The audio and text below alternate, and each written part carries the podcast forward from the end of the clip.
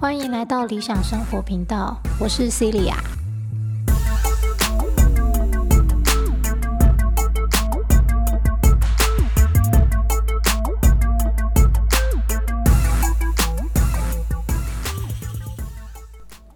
好，今天来说软实力里面的第一项自我管理。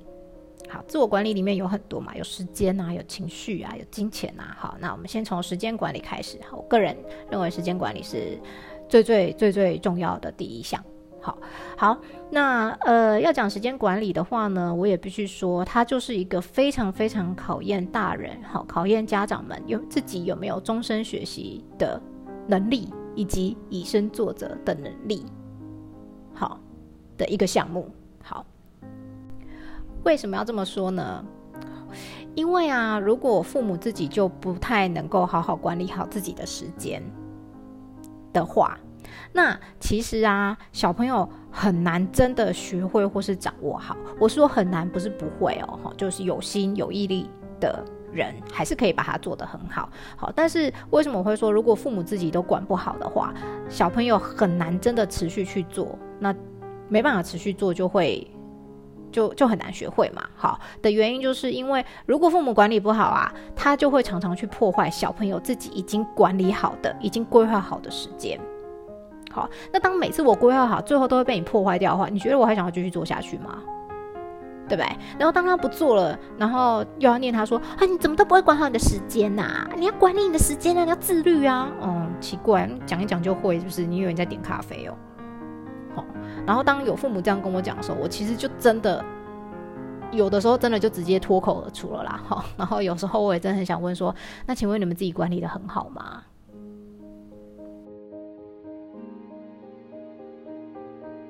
好啊，当然也可以呛我说哦，那你自己有管理的很好吗？我也不敢，我也不敢说我自己管理的很好，但至少我有在管理嘛，我有在在乎这件事嘛，对不对？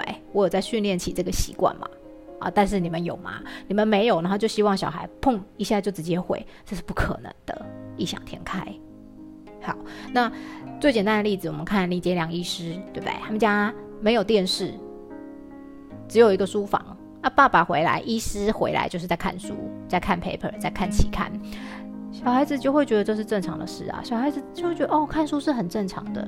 而且其实孩子都是喜欢模仿自己的父母。有一段时间呐，他在成长的过程，当然长大以后，如果他渐渐的发现自己父母不是值得模仿的对象，他可能会去修正嘛。但有些人也许没发现，就一辈子就这样了，对吧？好，所以你看人家家里没有电视啊啊。爸爸自己都在看书，妈妈那个谭敦慈，对吧？他是营养师嘛，好，也都是在看书嘛。所以，哎，奇怪，这是养成的习惯。然后我们家就看书是很自然的一件事情。好，所以相对的，如果当你的小孩子都看到你每天早上起来第一件事就是坐下来开始规划自己这一天该做哪些事情，时间怎么分配，那他自然而然会想要模仿你啊。他模仿你开始做，怎么可能学不会？当然，你不可能要求说一开始就做一百分。什么叫一百分？每个人时间规划的方式都不一样。有开始做，我觉得就已经非常好。然后持续做下去，就可以修正，然后慢慢的找出最适合自己的方法。永远都在强调这一件。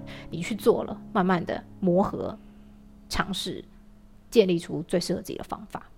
OK。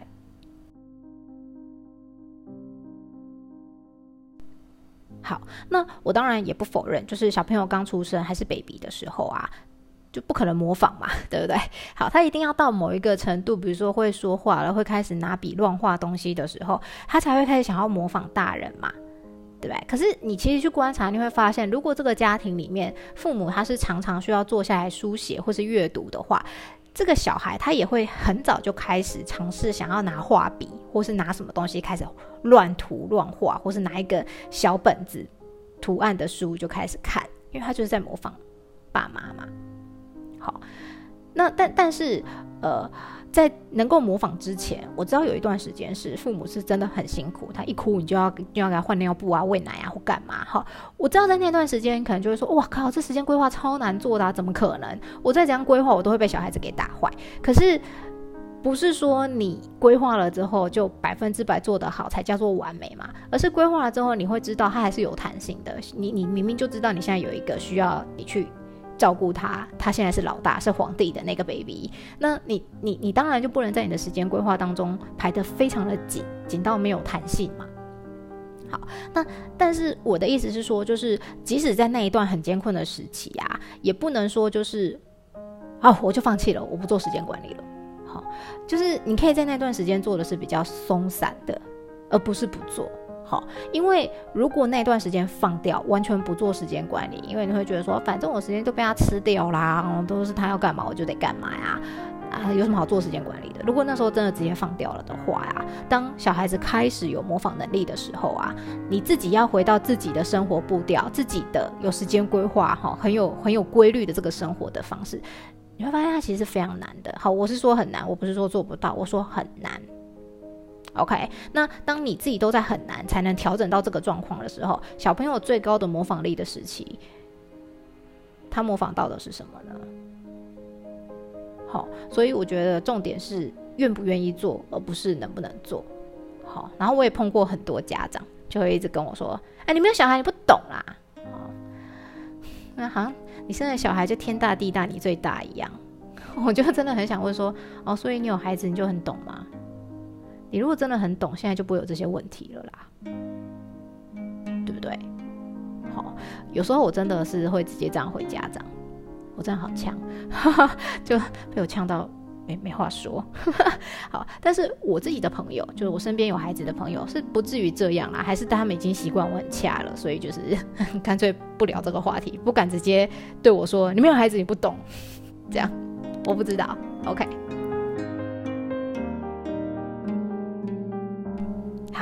然后再来就会有第二个问题。好，他们当然就说哦，我也想要让小朋友开始时间管理啊，可是他们又不会写字。不写字怎么可以？怎么有办法时间管理呢？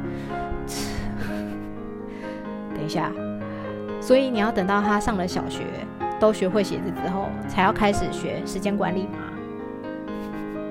呃，基本上我觉得时间管理有开始学习，有开始操作，只要有开始就很好。OK，但是它就跟理财一样。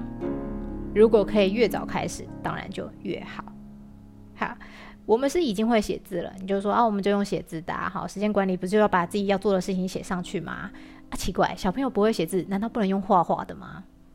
你给他一个时间轴来说，这个时间是吃饭时间，你画一个便当，画一个白饭，好，画一只鸡腿，好，甚至你今天吃了麦当劳，你把麦当劳画上去。你知道，其实你教他这边画的过程。你就给自己多出了五分钟放空，诶，因为他这边画的很专心啊，你就可以放空，好或是或是趁这五分钟静心。好啦，那小朋友不会画画，我也不会画，怎么办啊？买贴纸啊，小朋友不是很喜欢贴纸吗？对不对？你与其让他那个贴纸到处乱贴，贴在人家身上，贴在柜子上，贴在墙壁上，那撕不下来，很难处理，臭不拉几。你不如开始教他说：“来，你看哦，这个贴纸粉红色的，粉红色呢就放成吃点心的时间，好，或者是啊，这个这个贴纸有一个小寿司的图案，那这就是我们吃午餐的时间。你就教他这样用嘛。然后你要在这个时间做什么事，你就把贴纸贴上去啊，对不对？好，所以哪有一定要写字才能时间管理啦？”好，不要自己不会做、不愿意做就找一堆理由，然后期望小朋友突然长大到某一天就哦，时间管理好棒、好厉害。不要做梦。